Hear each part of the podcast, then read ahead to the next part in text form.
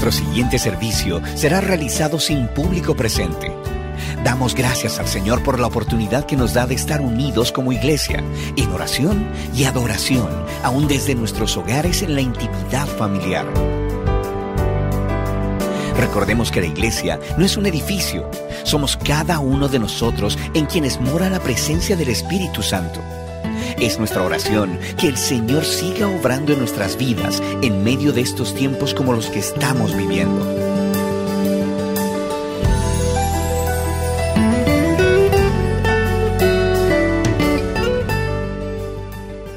Señor, te alabamos y bendecimos.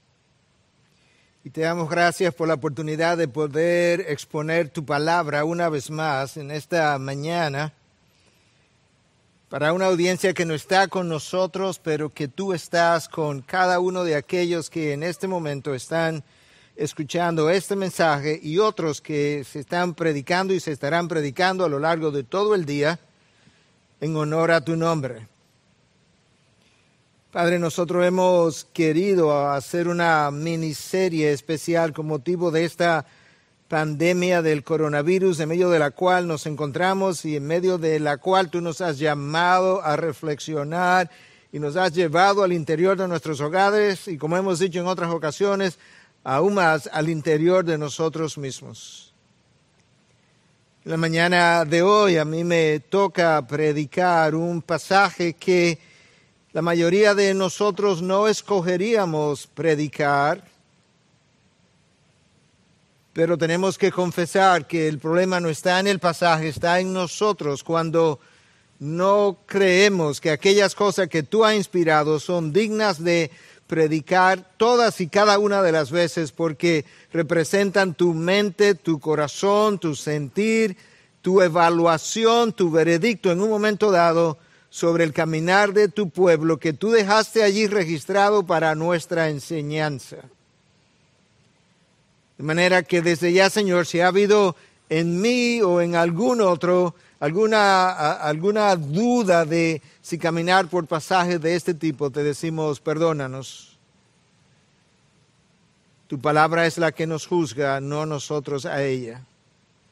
Y en esta mañana yo quiero pedirte que me ayude a predicar bajo la autoridad de dicha palabra inspirada y que por medio de ella y el Espíritu que mora en mí, tú me gobiernes mientras hablo de una forma que a ti te honre, que tu nombre sea exaltado, que tu pueblo sea edificado, que podamos ser fortalecidos, sanados, cortados, ah, debilitados y al mismo tiempo llenados de esperanza. Tu palabra es capaz de hacer todo eso en diferentes personas al mismo tiempo y otras veces de comenzar hiriéndonos para terminar sanándonos en un solo mensaje.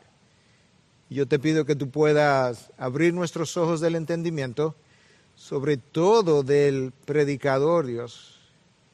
Tú sabes que el mensaje siempre es primero para nosotros y luego para los que escuchen. De manera que háblanos otra vez. Te lo pido en Cristo Jesús. Amén y amén.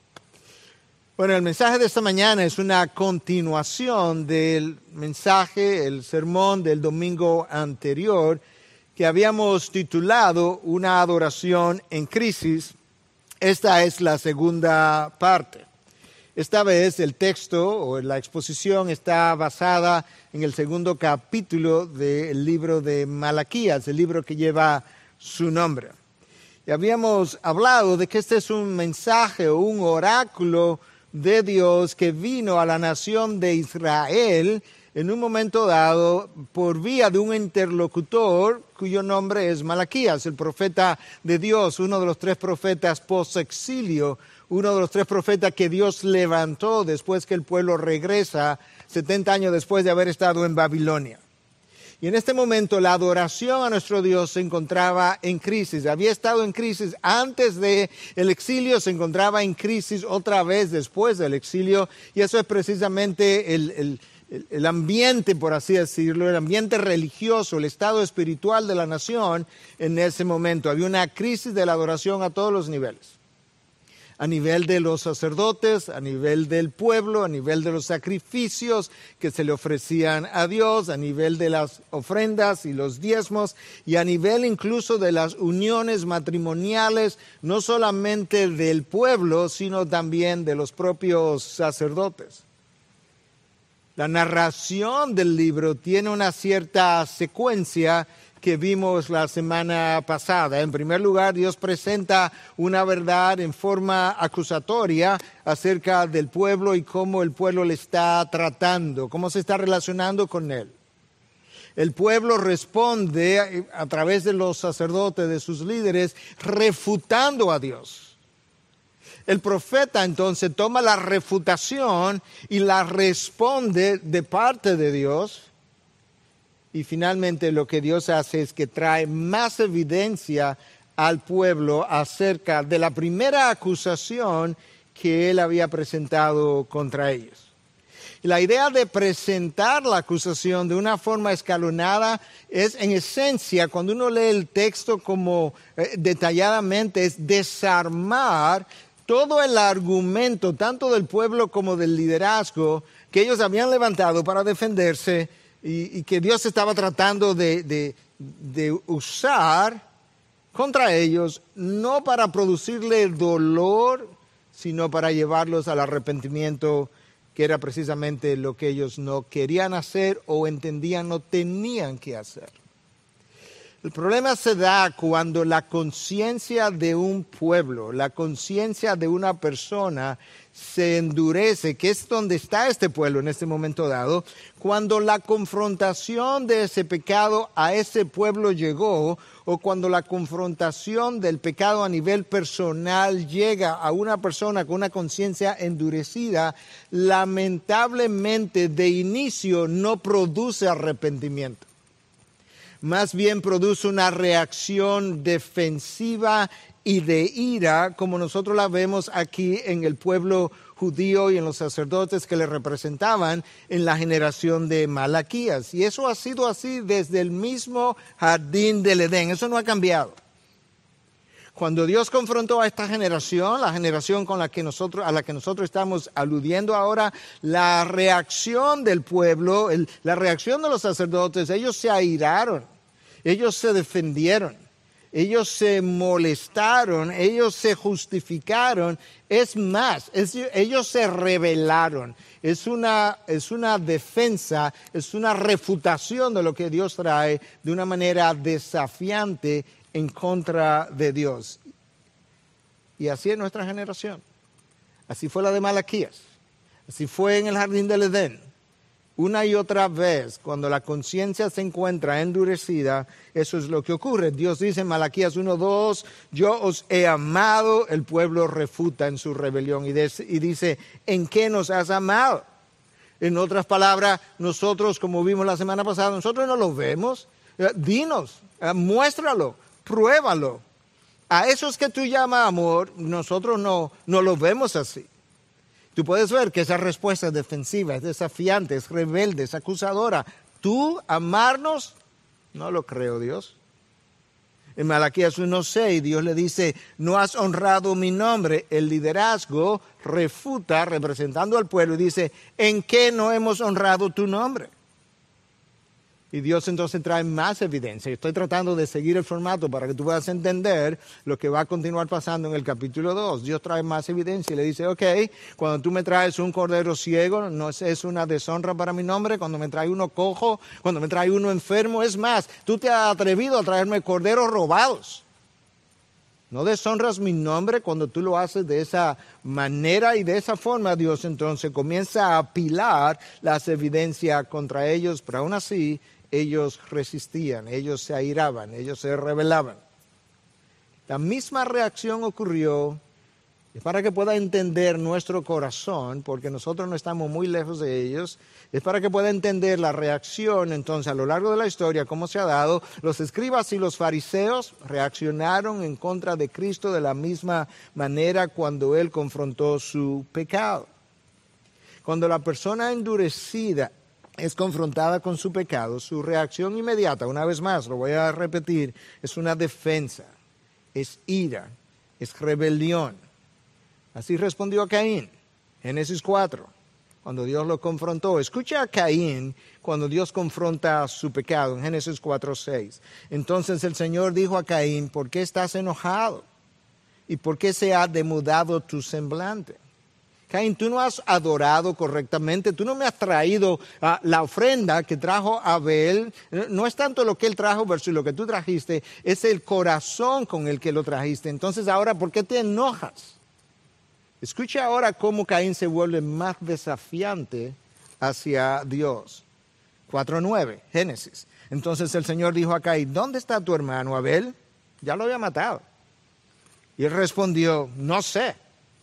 ¿Soy yo acaso guardián de mi hermano? Hey, a ver, Caín, tú mataste a tu hermano, tú enterraste a tu hermano, el Dios creador del cielo y la tierra te está confrontando con tu pecado y tú sales con un no sé, yo no soy guardador de mi hermano. Tú puedes ver que ciertamente la reacción de la conciencia endurecida cuando es confrontada con su pecado es la misma.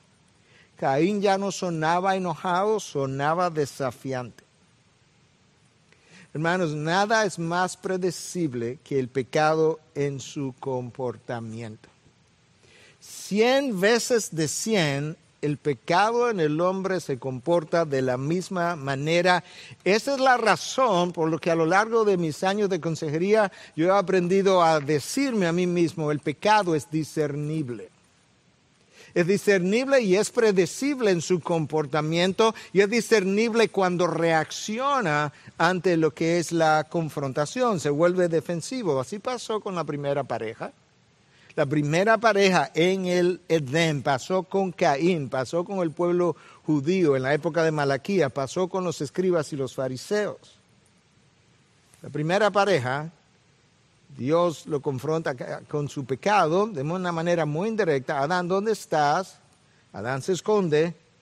¿Qué hace Adán? Él contraacusa. En ese caso, contraacusa a Dios indirectamente. El pueblo en tiempo de Malaquía lo hizo directamente. Adán le dice a Dios, en realidad yo comí de la fruta porque la mujer, ahí está la acusación, pero que tú me diste.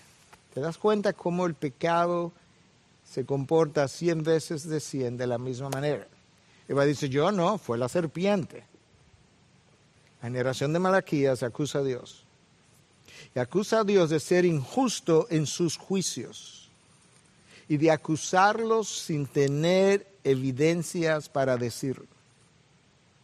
Cuando en realidad Dios dice la adoración para ustedes se ha convertido en un fastidio. De la misma manera que hoy en día muchos ven la adoración simplemente como el tiempo de música y canción y llegan a la iglesia después del tiempo de adoración. Ese primer tiempo le es fastidioso. Vienen a oír solamente el mensaje. otros van a la iglesia en esencia llenando una responsabilidad, porque a, la verdad que no tengo como el deseo de ir, pero debo ir, es lo que me toca hacer, y muchos lo hacen de esa misma manera, y muchas veces venimos y no disfrutamos del tiempo inicial, musical, porque no es mi tipo de música, ya sea muy tradicional, muy contemporáneo, como si la adoración hubiese sido diseñada para el agrado de nosotros y no para el agrado de nuestro Dios. Cuando la iglesia contemporánea diseña sus servicios para complacer la audiencia, esa iglesia necesita arrepentirse porque ha pensado que la adoración está centrada en el hombre y no en nuestro Dios. Eso es lo que se había corrompido en la época de Malaquías y lo que muchas iglesias hoy todavía permanece corrompido o corrupto. Nuestra audiencia, cuando se trata de adoración, es de uno, es Dios que necesitamos complacer y que cuando entonces nosotros hayamos adorado a Dios, se pueda ver claramente a ese Dios muy por encima de nosotros y no solamente muy por encima de nosotros, muy, muy, muy por encima de nosotros. Habiendo dicho todo eso a manera de introducción, ¿verdad? A este capítulo 2 y a la temática del mismo. Yo quería, para aquellos que no habían estado con nosotros y para aquellos que quizás habían olvidado parte de lo que recogimos, poder traer una introducción que nos conectara, porque ahora Dios lo que va a hacer es continuar el mensaje que había iniciado ya un capítulo antes. Y Dios hace dos cosas en esencia para iniciar. Los acusa de no honrar su nombre y todo lo que sigue Después de eso es formas como ellos no estaban honrando su nombre. Pero lo primero que Dios hace es que los acusa de no honrar su nombre y luego les advierte de que de ellos no cambiar, Él los maldeciría, y estaba hablándole a los sacerdotes, en este caso seríamos nosotros los pastores, en el mismo ejercicio de su función. Escucha el texto ahora en versículo 1, capítulo 2 del libro de Maraquías. Y ahora, para vosotros sacerdotes, es lo directo que es el mensaje, es este mandamiento. Si no escucháis y no decidís de corazón dar honor a mi nombre, dice el Señor de los ejércitos, enviaré sobre vosotros maldición y maldeciré vuestras bendiciones. Y en verdad, ya las he maldecido. Ya llegó. Porque no lo habéis decidido de corazón. El mensaje llega vía Malaquías para los sacerdotes. Si Dios hablara hoy sería para los pastores pero en otro sentido, en otra dimensión para todos nosotros, porque ya dijimos en el mensaje anterior que a la luz del Nuevo Testamento todos nosotros somos sacerdotes, somos real sacerdocio, nos dice Pedro en su primera carta en 2.9. Y de hecho, ese concepto ni siquiera nuevo es. Dios dice en Éxodo 19 que Israel era una nación sacerdotal y más adelante le dice a la nación, vía el profeta Oseas, ya no serás mi sacerdote tú puedes ver que aún en el Antiguo Testamento había un concepto de una nación sacerdotal que hoy en el Nuevo Testamento es un individuo sacerdote delante de Dios. De manera que este mensaje no es solo para los líderes, es para todos nosotros. Y Dios dice, voy a maldecir vuestra bendición y en realidad ya lo he hecho, dice Dios. Una de las funciones principales en el Antiguo Testamento era bendecir al pueblo. No sé si cada uno de nosotros está al tanto de eso. Pero había un cierto poder venido de Dios desde arriba, pero un cierto poder que fluía a través de las palabras de un sacerdote que caminaba con Dios, que cuando bendecía al pueblo, ciertamente Dios traía sobre ellos bendición. Yo creo que muchos de nosotros estamos familiarizados con esa oración sacerdotal en número 6, 24 al 27. Escucha, porque aquí hay una relación entre el nombre de Dios, la bendición que pronuncia y lo que yo estoy tratando de comunicar. El Señor te bendiga y te guarde. El Señor haga resplandecer su rostro sobre ti y tenga de ti misericordia el Señor alce sobre ti su rostro y te dé paz, escucha ahora, así invocarán mi nombre sobre los hijos de Israel y yo los bendeciré. ¿Te das cuenta? Una de las funciones sacerdotales era poder pronunciar palabra en nombre de Dios de bendición. Y Dios dice, si ustedes caminan conmigo, invocan mi nombre de esa manera y pronuncian bendición sobre el pueblo, yo los bendeciré. ¿Por qué yo estoy enfatizando eso? Porque Dios dice ahora, a través de Malaquías, yo voy a maldecir su bendición. Cuando ustedes oren sobre el pueblo, bendición, yo voy a hacer todo lo opuesto.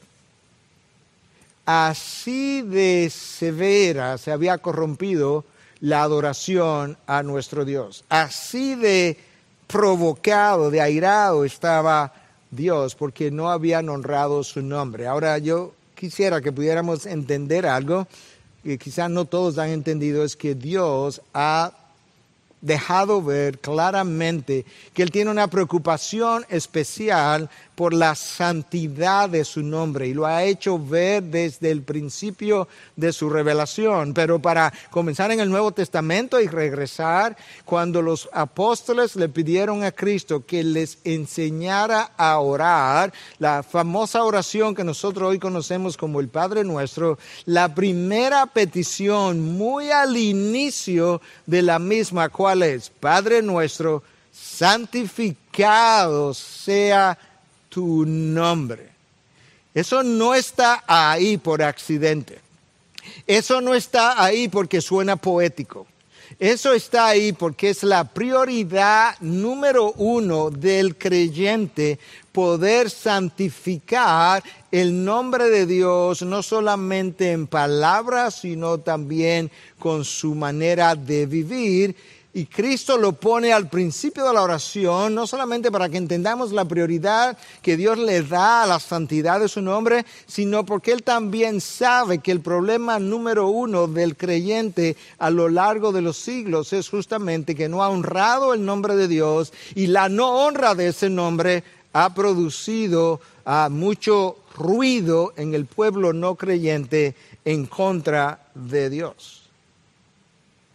Dios conoce la importancia de que nosotros entendamos lo que su nombre es y representa cuando Él le da a la nación de Israel la primera constitución, diez leyes, y de las primeras diez leyes de una nación en una constitución, Dios decide que la tercera de esas leyes sería dedicada a la honra de su nombre, como nosotros leemos en Éxodo 27, cuando dice, no tomarás el nombre del Señor tu Dios en vano. Esa es la forma negativa de la de, la verdad expuesta. No tomarás el nombre del Señor tu Dios en vano. La forma positiva es, los reformadores siempre decían que los mandamientos tenían una forma positiva y una negativa, o al revés en este caso. La forma positiva es, honrarás el nombre de Dios. Porque el Señor no tendrá por inocente al que tome su nombre en vano.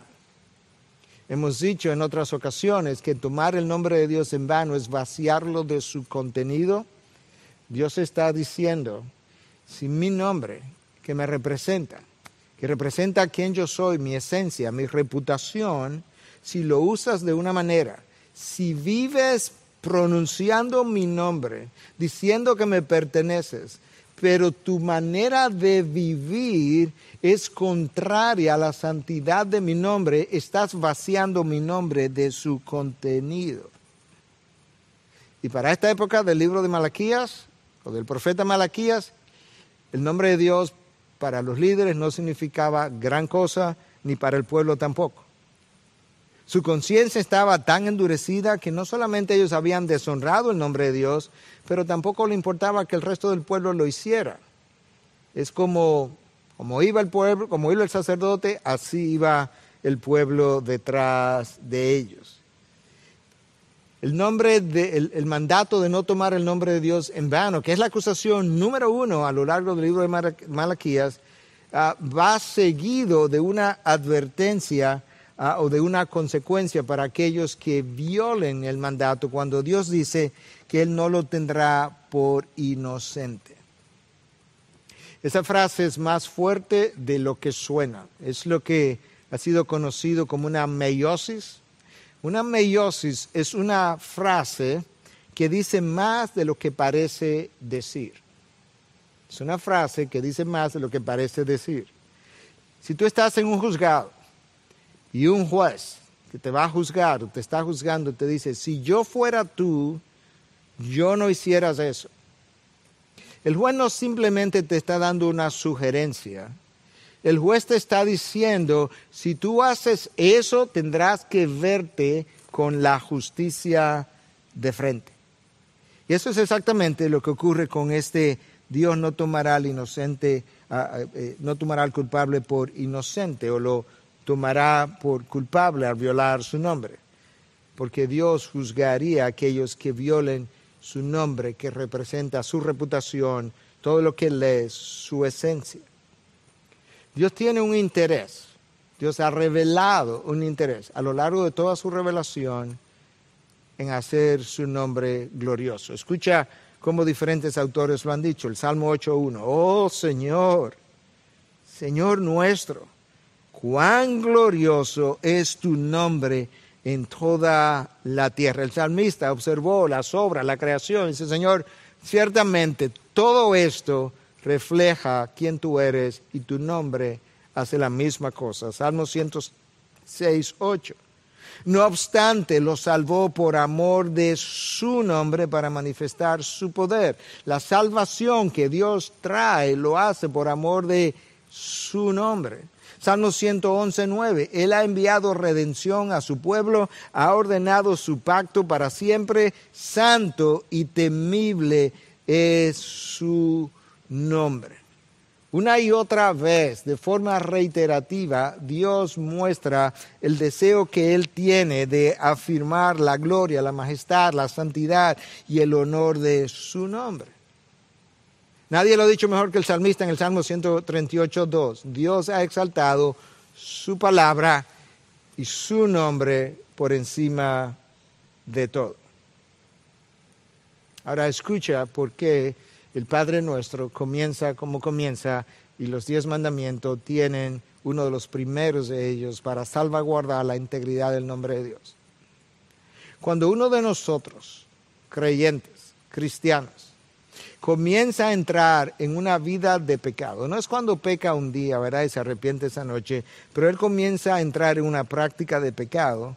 Eso no ocurre si quien primero haya iniciado él o ella a incurrir en una insensibilización hacia el nombre de Dios. Primeros irreverenciamos el nombre de Dios en nuestro interior y luego nosotros proclamamos eso en nuestra vida exterior o lo profanamos. Primero lo irreverenciamos en nuestra actitud interior y luego nosotros lo profanamos en nuestra vida interior, exterior, perdón. Lamentablemente, cuando el creyente ve la profanación del nombre de Dios, que no es más que la vida de pecado del creyente, él tiene una inclinación natural a deshonrar a ese Dios que él todavía ni conoce. Y eso es exactamente la acusación de Pablo a los romanos en 2.24 o a los judíos en Romanos 2.24 porque el nombre de Dios es blasfemado entre los gentiles por causa de vosotros, tal como está escrito. Ustedes judíos que tienen la ley, que han conocido al Señor por siglos, sobre, sobre quien se invoca a su nombre, se han comportado de una manera que los gentiles ahora tienen dificultad en creer en el Dios que ustedes invocan. Y nosotros pudiéramos preguntarnos, ¿Cuántas veces amigos o familiares, o en el caso de nosotros los pastores, podría haber la ocasión cuando nuestro comportamiento pudiera llevar a otros a cuestionar la santidad, la validez, la fidelidad, lo justo de nuestro Dios cuando nosotros no rendimos, cuando nosotros no damos un buen ejemplo a aquellos que nos observan. Nosotros tenemos que recordar que rendiremos cuenta a Dios de todo cuanto hayamos hecho con las ovejas que Él ha puesto bajo nuestro cuidado. Ahora algunos han dicho, bueno, pastor, pero no estamos bajo el antiguo pacto, donde esas cosas eran de esa manera y donde Dios era tan severo. La realidad es que cuando tú escudriñas el Nuevo Testamento, el nuevo pacto de la gracia solamente empeora mi situación. Escucha lo que el autor de Hebreos capítulo 10 dice del 26 al 29. Porque si continuamos pecando deliberadamente, después de haber recibido el conocimiento de la verdad, ya no queda sacrificio alguno por los pecados, sino cierta horrenda expectación de juicio y la furia de un fuego que ha de consumir a los adversarios. Cualquiera que viola la ley de Moisés, antiguo pacto, muere sin misericordia, por el testimonio de dos o tres testigos. Nuevo pacto ahora. Cuanto mayor castigo pensáis que merecerá el que ha hollado bajo sus pies al Hijo de Dios y ha tenido por inmunda la sangre del pacto por la cual fue santificado. Está hablando de un creyente por la cual fue santificado y ha ultrajado al Espíritu de gracia. ¿Te das cuenta qué es lo que el autor hebreo está diciendo? Aquel pacto fue un, pacto de menor gracia y sin embargo, aún bajo ese pacto la gente fue tratada severamente cuando violó la honra del nombre de Dios. ¿Cuánto más tú piensas que merecería el peso de la justicia de Dios a alguien que ha sido santificado por la sangre y que ahora en su manera de vivir está ultrajando el Espíritu de Dios. Vivir bajo la gracia de Dios no rebaja el estándar, simplemente aumenta mi responsabilidad por lo mucho que yo he recibido.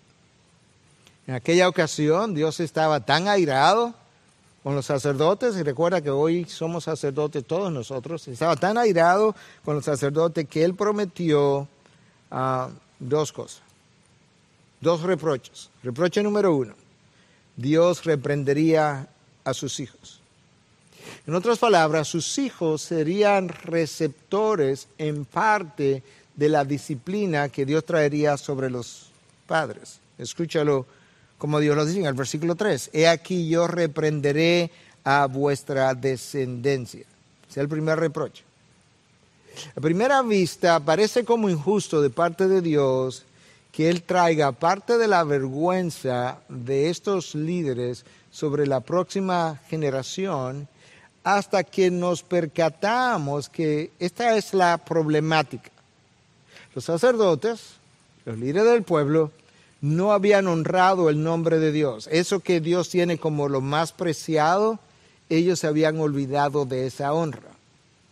Dios dice, una manera de llamarte la atención es olvidándome de aquello que tú tienes como más preciado, que son tus hijos.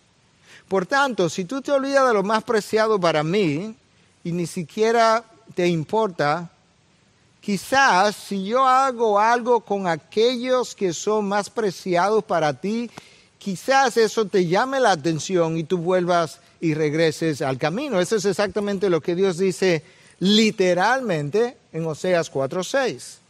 Escuchen, mi pueblo es destruido por falta de conocimiento.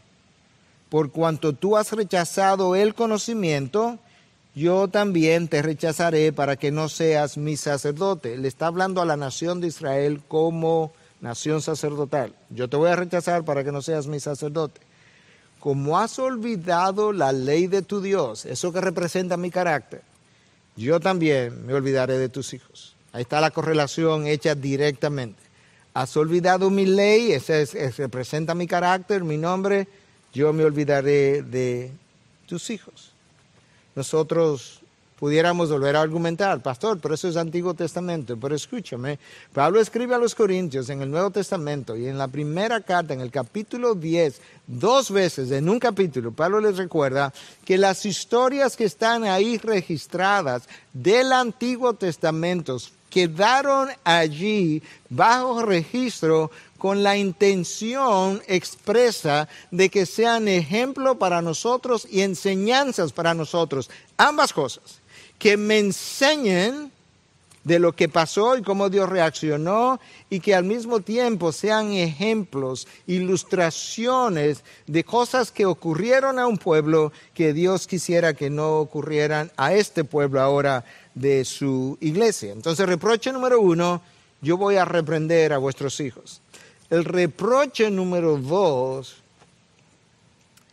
si tú no supieras que yo estoy leyendo la Biblia y no lo hubiese leído, no me creerías que está en la Biblia. Porque escucha lo que Dios dice en el reproche número dos. Yo os echaré estiércol en la cara, a la cara de los sacerdotes el estiércol de vuestras fiestas y seréis llevados con él, con el estiércol. What? ¿Qué? Yo no sé si Dios, y los académicos tampoco lo conocen, si Dios dijo eso de manera literal o simbólica, no importa, cualquiera de las dos es lo suficientemente fuerte. En otras palabras, lo que ustedes han hecho con mi nombre es tan vergonzoso que la única forma como yo puedo ilustrar la vergüenza que han traído sobre mi nombre es si yo tomara el estiércol de los animales que traen al templo para sacrificarlos. Los animales venían, eran muchos, sobre todo Dios dice, el estiércol de los animales de sus fiestas. ¿Por qué de sus fiestas?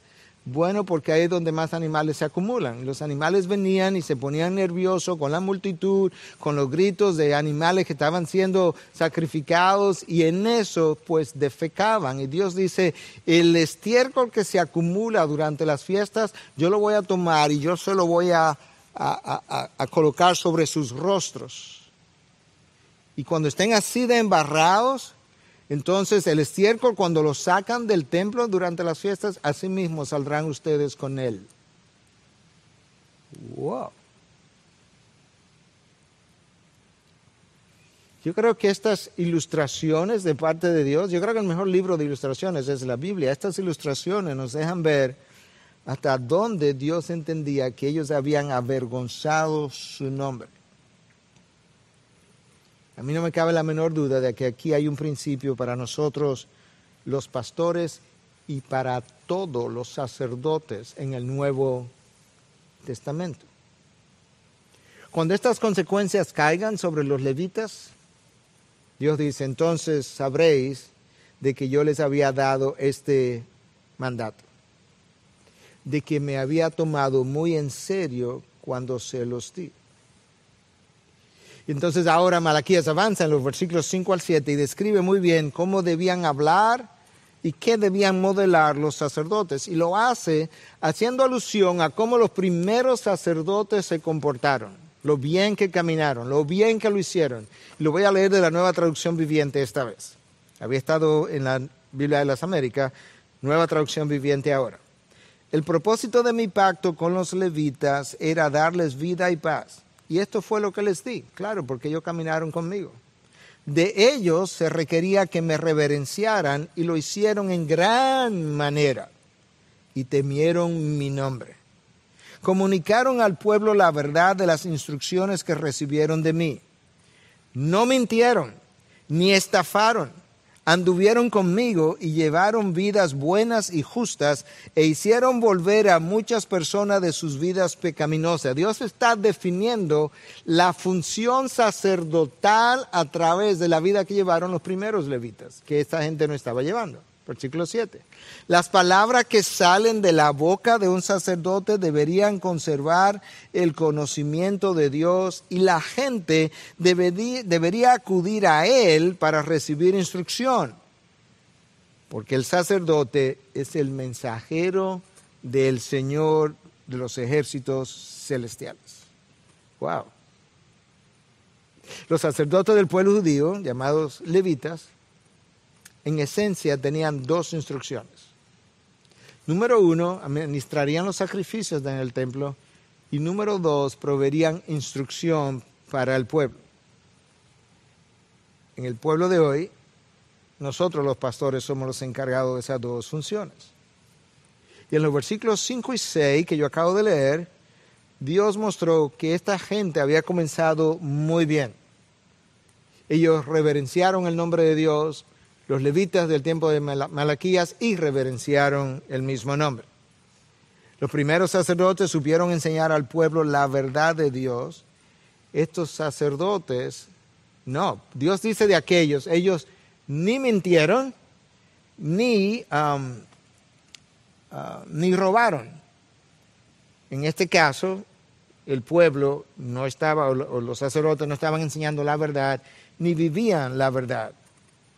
Ellos sí mintieron y ellos sí estafaron. Los de este tiempo. No hay nada más odioso para Dios que la mentira, porque es la antítesis de lo que Él es. Dios dice, ellos, los primeros, no mintieron, ustedes sí. Ellos no estafaron, ustedes sí. Y Dios claramente revela a través del libro de Proverbios cosas que él odia y dos veces él menciona la mentira. Seis cosas hay que odia el Señor y siete son abominación para él. Ojos soberbios, lengua mentirosa, manos que derraman sangre inocente, un corazón que maquina planes perversos, pies que corren rápidamente hacia el mal, un testigo falso que dice mentiras y el que siembra discordia entre hermanos. Siete cosas Dios odia. De esas dos tienen que ver con la mentira. Ahora, en el contexto de los sacerdotes del tiempo de Malaquías, Dios dice, mis sacerdotes primero no mintieron, léase, ustedes sí, y ellos no estafaron, entiéndase, ustedes sí lo hicieron. Esta gente caminó bien en sus inicios y esa es una de las grandes tragedias de los hijos de Dios. Que comienzan bien, comenzamos bien. Tenemos aprecio por las cosas sagradas de nuestro Dios. La sagrada palabra, después de haber sido tratada con cuidado, pasa a ser una sugerencia conveniente con los años. El Dios tres veces santo pasa a ser un padre tres veces indulgente. El santo nombre de Dios se convierte en una fórmula de invocación para que Él me bendiga.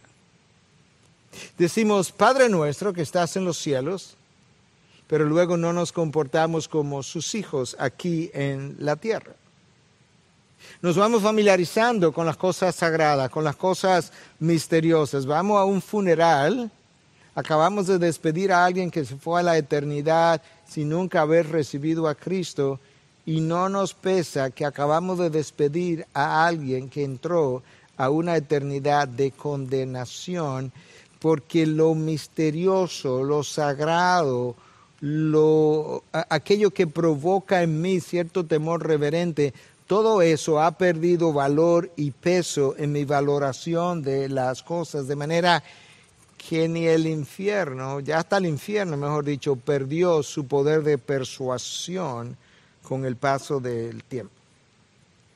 Y todas esas cosas son sagradas. Nos acostumbramos a ellas.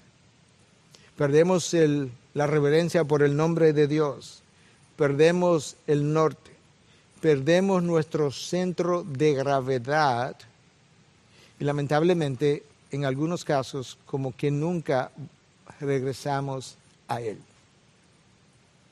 Si pudiéramos pensar en el caso de aquellos que apostataron de la fe, nunca regresaron al centro de gravedad. Pero si pensamos en aquellos que no necesariamente apostataron, sino que permanecieron en la fe y pensamos que el centro de gravedad es su primer amor, hay un momento en que, o muchas veces, en que ese Hijo de Dios se aleja de su primer amor, es reprendido y él hace un cierto regreso, pero nunca vuelve al centro donde él estaba en el primer lugar.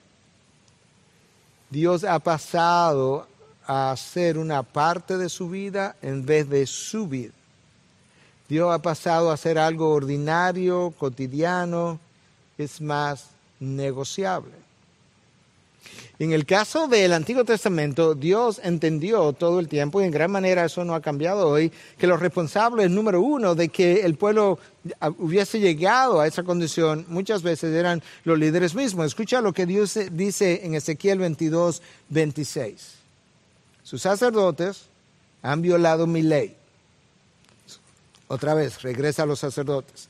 Y han profanado mis cosas sagradas entre lo sagrado y lo profano no han hecho diferencia. Y entre lo inmundo y lo limpio no han enseñado a distinguir. Han escondido sus ojos de mis días de reposo y he sido profanado entre ellos. Dios dice a través de Ezequiel, Ezequiel está en Babilonia, en el exilio. Malaquías es posterior a Ezequiel, ¿verdad? Porque Malaquías está ya cuando el pueblo ha salido de Babilonia y está de regreso. En Babilonia Dios le hace revelación a Ezequiel mostrándole la razón o, una de las razones por las cuales el pueblo está en, el exilio. Le dice, mira Ezequiel, sus sacerdotes han profanado mis cosas sagradas y no enseñaron al pueblo a distinguir entre lo sagrado y lo profano, entre lo inmundo y lo limpio. Bueno, es esto mismo ahora que Dios está viviendo a través del profeta Malaquías. Nosotros a veces en el Nuevo Testamento vemos a Dios tan lleno de gracia que hemos convertido su gracia en una hipergracia, como le llama Wayne Gruden. Y muchas veces entonces, en vez de estar agradecido de esa gracia, abusamos de ella.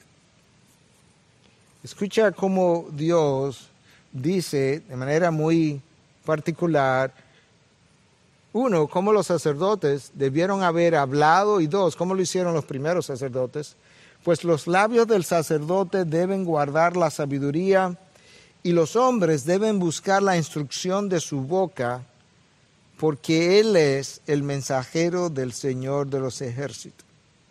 La razón primaria por la que el sacerdote necesitaba, y en este caso el, pastor, el líder hoy espiritual, necesita tener sabiduría en sus labios, es porque Él es el mensajero del Señor para un pueblo. El pueblo debiera venir, debió haber venido al sacerdote, debiera venir a, a ese que representa a Dios en busca de sabiduría, en busca de instrucción, dice el versículo 7 de manera muy clara, como mensajeros del Señor que ellos eran. Ellos deben exhibir una coherencia entre lo que profesan y lo que practican, entre lo que aconsejan y lo que viven, y entre lo que es el mensaje y la vida del mensajero. Hoy en día, con cierta regularidad, yo he escuchado líderes decir, a veces desde los púlpitos, tratando de justificar ciertas acciones o ciertas formas en su vida, decir, bueno, gracias a Dios que es por gracia y yo no soy más que un pecador al igual que ustedes. Y sabes que ambas afirmaciones son ciertas. Ambas afirmaciones son ciertas. Sin embargo, no hay duda de que Dios espera que los líderes de su pueblo vivamos por encima del estándar que el pueblo vive como una, una, manera de ser ejemplos, de tal forma que junto con el apóstol Pablo podamos decir, imítenme a mí como yo a Cristo. Y de no poderlo hacer, lo mejor que pudiéramos hacer para nuestro propio beneficio es abandonar la carrera ministerial. Y alguien pudiera decir, pastor, ¿qué es lo que usted está diciendo? Exactamente eso. Si nosotros no podemos ser un ejemplo para el pueblo que nos sigue, lo mejor que podíamos hacer para nuestro propio beneficio es abandonar la carrera. Y la razón por la que digo eso en este momento es por lo que sigue ahora en el versículo 8, donde ya estábamos a punto de arribar. Escuche. Pero vosotros, le dice Dios a los sacerdotes, os habéis desviado del camino habéis hecho tropezar a muchos en la ley, habéis corrompido el pacto de Leví, dice el Señor de los ejércitos. Nota el contraste entre el versículo 2 y el versículo 8. En el versículo 2, Dios se refiere a personas que ah, ejercieron el sacerdocio en el Antiguo Testamento. Y ellos, perdón, el versículo 6, la verdadera instrucción estaba en su boca y no se hallaba iniquidad en sus labios. En paz y rectitud caminaban conmigo y apartaban a muchos de la iniquidad. Ese es el contrato. Versículo 6. La segunda parte del versículo 6. Aquellos sacerdotes apartaron a muchos de su iniquidad. Estos, escuchen, habéis hecho tropezar a muchos en la ley.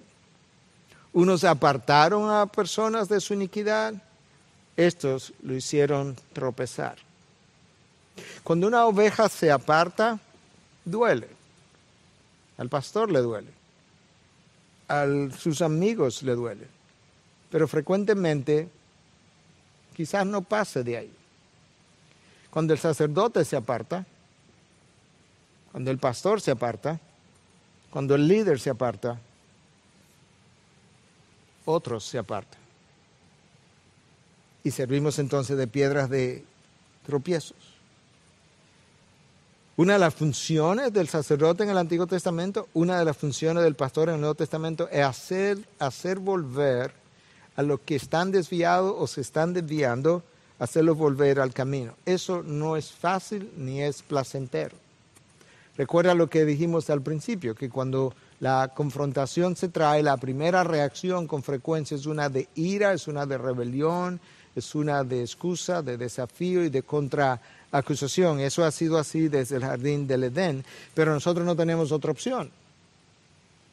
El apóstol Pablo le escribe a los Efesios y le dice que él los confrontó de día y de noche por tres años. Pero estos levitas, o sacerdotes de la época de Malaquías, hicieron tropezar a muchos. Dada esa condición en la que el pueblo se encontraba, escucha lo que Dios dice en el versículo 9. Por eso yo también os he hecho despreciables y viles ante todo el pueblo. En otras palabras, Dios está poniendo su vergüenza ante todo el pueblo. Por esa razón, así como vosotros no habéis guardado mis caminos y hacéis acepción de personas en la ley.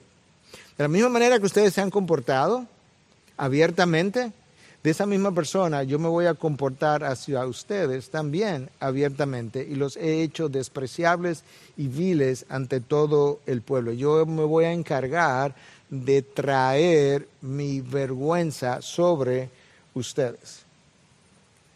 Ahora, una vez más, eso no es solamente cierto para nosotros los líderes, nosotros en el Nuevo Testamento somos llamados sacerdotes y aún en el Antiguo Testamento la nación como un todo era considerada una nación sacerdotal, de manera que el estándar al cual Dios había llamado al pueblo y ahora a su iglesia a vivir es el mismo para todos nosotros.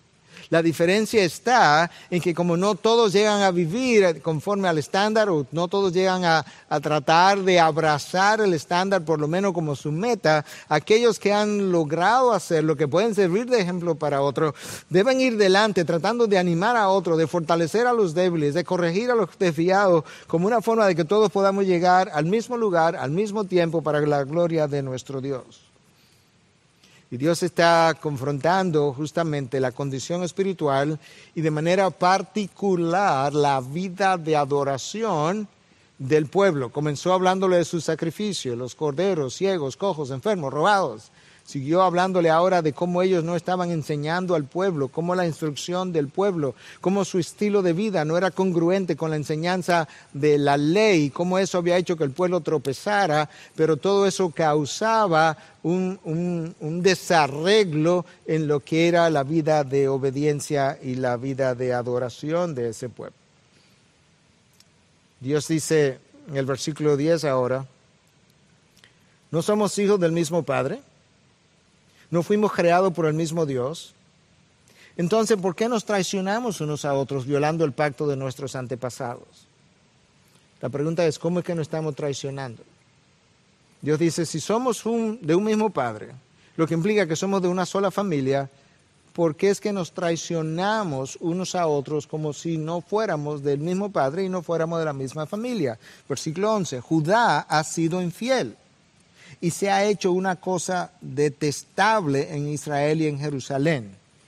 Judá ha sido infiel y se ha hecho, no, no he dicho qué, una cosa detestable en Israel y en Jerusalén. ¿Qué es lo que hemos hecho, Dios? Los hombres de Judá han contaminado el amado santuario del Señor al casarse con mujeres que rinden cultos a ídolos. Estoy leyendo de la nueva traducción viviente que el Señor arranque de la nación de Israel hasta el último de los hombres que haya hecho esto y que aún así lleva una ofrenda al Señor de los ejércitos celestiales. En otras palabras, Dios prohibió el matrimonio con mujeres paganas. Y Dios dice, en Judá se ha hecho algo detestable. Y es que siendo nosotros una sola familia dentro de la cual os debíais haber casado, ustedes han salido a buscar mujeres que adoran a ídolos. Y cuando ustedes se casan con ellas, terminan, como pasó una y otra vez, adorando sus ídolos. Y aún así, a pesar de hacer eso, ustedes se atreven, final del versículo 12, a, a llevar una ofrenda al Señor de los ejércitos celestiales, como si no hubieran hecho nada como si no hubiesen pecado contra Dios.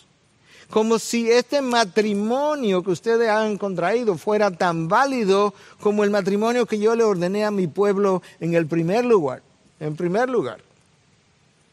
Y si nos movemos al Nuevo Testamento, existe la misma prohibición y lamentablemente muchas veces dentro del pueblo de Dios vemos la misma práctica. ¿Cuál es la prohibición en el Nuevo Testamento? Cuando Pablo escribe a los Corintios, no os unáis en yugo desigual. ¿Cuántas veces hemos oído a personas que están teniendo el famoso dating o, están teniendo el noviazgo con alguien que aún no es creyente. Y cuando tú preguntas, a él, él, o ella es creyente, bueno, él está buscando. ¿Buscando qué? ¿A ti? Pero la conciencia de la nación, del pueblo, del liderazgo, se había endurecido a tal manera que aún los sacerdotes estaban cometiendo adulterio, divorciándose de sus esposas y casándose con mujeres paganas. Escucha lo que dice el texto del versículo 13 al 16. Y esta otra cosa seis, cubrís el altar del Señor de lágrimas, llantos y gemidos, porque Él ya no mira la ofrenda ni la acepta con agrado de vuestra mano. Estoy leyendo la Biblia de las Américas. Ustedes vienen al altar, vida de adoración, me lloran, me gimen, me llenan el altar de lágrimas, y la razón es que yo les he dejado ver que no acepto sus ofrendas, ni respondo a sus oraciones. Y vosotros decís, ¿por qué? Vosotros me, me, cuestionan, me preguntan como que no tienen la menor idea de qué es lo que yo estoy tratando de hacer. Yo estoy tratando, al no oír tus oraciones y al no recibir tu sacrificio, de llamarte la atención para que regrese al centro de gravedad para que regrese a donde tú estabas en el primer lugar. Para que yo no tenga que seguir maldiciendo su bendición. Eso es algo terrible. Acuérdate lo que hablamos hace un momento atrás. La bendición sacerdotal, Dios dice, yo llegué incluso a convertirla en maldición porque estaban usando mi nombre de tal manera que lo único que yo pude hacer fue hacer todo lo opuesto de lo que la bendición se suponía que hiciera. Vosotros decís, versículo 14, ¿por qué? Yo te voy a decir por qué. Porque el Señor ha sido testigo entre tú y la mujer de tu juventud, contra la cual has obrado deslealmente, aunque ella es tu compañera y la mujer de tu pacto. En otras palabras, tú entraste en un pacto con la mujer de tu juventud. Un pacto en el que yo fui testigo. Y un pacto que se supone represente ahora a la luz del Nuevo Testamento la unión de mi hijo con la novia que yo le he dado, que es la iglesia de la cual tú eres parte ahora. Versículo 15, pero ninguno que tenga un remanente del Espíritu lo ha hecho así. ¿Cómo así Dios? No, que ninguno que tenga un remanente del Espíritu ha sido adúltero, divorciado para casarse con mujeres paganas, que es lo que ustedes están haciendo. ¿Y qué hizo este mientras buscaba una descendencia de parte de Dios? ¿Qué hizo Dios mientras él mismo buscaba una descendencia de parte de Dios? Prestar atención a vuestro espíritu. No seas desleal con la mujer de tu juventud. Versículo 16. Porque yo detesto el divorcio, dice el Señor, Dios Israel y el que cubre de iniquidad su vestidura, dice el Señor de los ejércitos. Prestar atención, pues, a vuestro espíritu y no seáis desleales. Una vez más, esto habla de lo endurecido que estaba el corazón de este pueblo y de su liderazgo. Porque cometiendo adulterio, divorciándose de la mujer de su pacto, la mujer de su juventud, casándose con mujeres paganas, todavía fueron donde Dios y le dijeron, no entendemos, fueron donde Dios llorando al altar, le llenaron el altar de lágrimas, no entendemos por qué tú no recibes nuestras ofrendas, no entendemos por qué tú no escuchas nuestras oraciones. Y Dios dice, ya no sigas viniendo a gemirme como que no sabes, sécate los ojos, sécate las lágrimas y no admites que has cometido adulterio, que te has divorciado, que te has casado con una mujer de la cual no se te había permitido y te has olvidado de que yo, yo odio el divorcio. No a los divorciados, pero sí el divorcio. Es, el, es la afirmación más clara y más severa que Dios hace en toda su revelación en contra de esto, y de, esta, de esta institución o en contra de esta práctica, mejor dicho. Obviamente Dios no odia a los divorciados, obviamente Dios tiene perdón para con ellos cuando ha habido un arrepentimiento genuino, pero una vez más, cuando se produce la rotura, hay algo que ha quedado deshonrado y es la simbolización de la unión de Cristo con su iglesia. Hay algo que le da una mala reputación al nombre de Dios y sobre todo a esa unión sagrada que Dios quiso representar desde el principio cuando hizo una a los dos una sola carne. Pero hay algo más en el texto por la cual Dios dice yo odio el divorcio. Y, en el versículo 15 es un versículo que en el lenguaje original ha dado mucha agua de ver en la traducción, según los expertos en el hebreo, y es porque hay una cierta dificultad para traducir lo que dice en el original.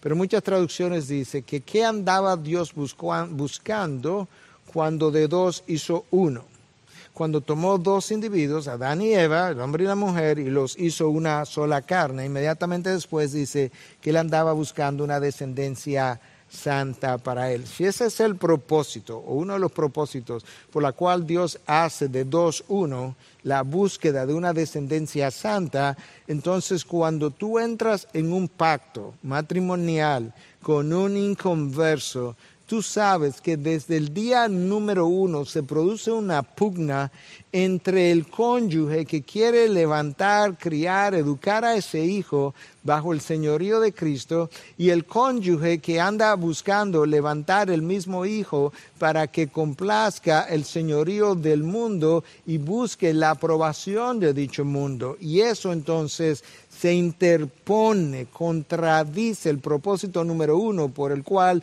Dios hizo uno de dos. ¿Cuál fue? Crear una descendencia santa para Él. Hay una lucha enorme que se produce a partir de cuando esa unión se da. Esta era la práctica en esos días. Tú puedes ver la indignación en Dios de cómo esa gente estaba viviendo y sobre todo que esta práctica trascendió y contaminó a los sacerdotes, a los líderes del pueblo, en este caso los pastores del pueblo. En resumen, la razón por la que Dios odia el divorcio, no a los divorciados, es número uno, porque como bien dice Deuteronomio 23, cuando haga un pacto delante de Dios, cuidarás en cumplirlo, porque de lo contrario Dios te lo tomará en cuenta. Hemos hecho votos delante de Dios, el testigo universal de toda unión, que Dios entiende que cuando yo los rompo, yo estoy violando la santidad de su nombre, porque esos votos se han hecho delante de Él y su nombre representa lo que Él es. Número dos, porque trata irreverentemente lo que simboliza la unión de Cristo, del Hijo de Dios, con su iglesia. Número tres, por las grandes consecuencias que trae muchas veces sobre los mismos cónyuges, pero sobre todo sobre los hijos y su inestabilidad emocional y espiritual con, con las que ellos crecen. Número cuatro, un poco distinto ahora, pero Dios rechazó desde el Antiguo Testamento la unión de yugo desigual, aún de primera instancia, precisamente por el choque de valores que se produce y la, el debilitamiento muchas veces de la fe del cónyuge creyente por la influencia del cónyuge no creyente y la influencia que eso tiene sobre los hijos. Tú puedes ver entonces que hasta dónde la vida de adoración del pueblo se había corrompido porque los sacerdotes que le representaban, quienes le lideraban en el templo, habían entrado en la misma práctica que el pueblo había entrado. Por tanto, ellos no habían enseñado al pueblo a respetar, a honrar, a dignificar el nombre de Dios. No habían enseñado a separar lo sagrado de lo profano, lo inmundo de lo limpio, y Dios está confrontándolo por medio del profeta Malaquías. 70 años en el desierto, cuando ellos regresan, bajo Esdras hubo un pequeño avivamiento que no duró mucho. Si Malaquías viene después de Esdras, recuerdan que algunos piensan que Malaquías vino antes de Esdras, pero si él vino después de Esdras, parece que no duró mucho y el pueblo había vuelto a caer en prácticas que habían deshonrado completamente a Dios, hasta el punto que Dios dice, la vergüenza es tan grande que la única manera como yo puedo simbolizar lo que ustedes han hecho conmigo es si yo tomara el estiércol de los sacrificios de sus fiestas y lo colocara sobre sus rostros. Yo creo que esa historia nos ayuda a nosotros a reflexionar en este tiempo para que cuando nosotros regresemos como iglesia juntos, quizás cada individuo, cada matrimonio, cada familia por separado haya podido tener un tiempo de reflexión con su Dios, de limpieza espiritual, de arrepentimiento, de encarrilamiento, si pudiéramos decir, de las vidas, de acercamiento a ese Dios, de volver a ese Dios, de regresar al centro de gravedad, de tal forma que Dios no sea simplemente una parte de su vida, sino que sea su vida. Gracias por participar en este servicio de adoración desde tu hogar, en medio de circunstancias que nos impiden congregarnos todos juntos en un mismo lugar. Oramos para que pronto podamos volver a hacerlo. Y mientras, recordemos que donde quiera que estemos, seguimos siendo la iglesia de Jesucristo. Mantengámonos vigilantes en oración, confiando y esperando en nuestro soberano Dios, quien controla todas las cosas y cuida de su pueblo. Recuerda que, aunque nuestras actividades y ministerios permanecen suspendidos, puedes acceder a nuestros sermones, estudios bíblicos, música, artículos de interés y demás recursos audiovisuales a través de nuestros portales web, laivi.org e integridadysabiduría.org.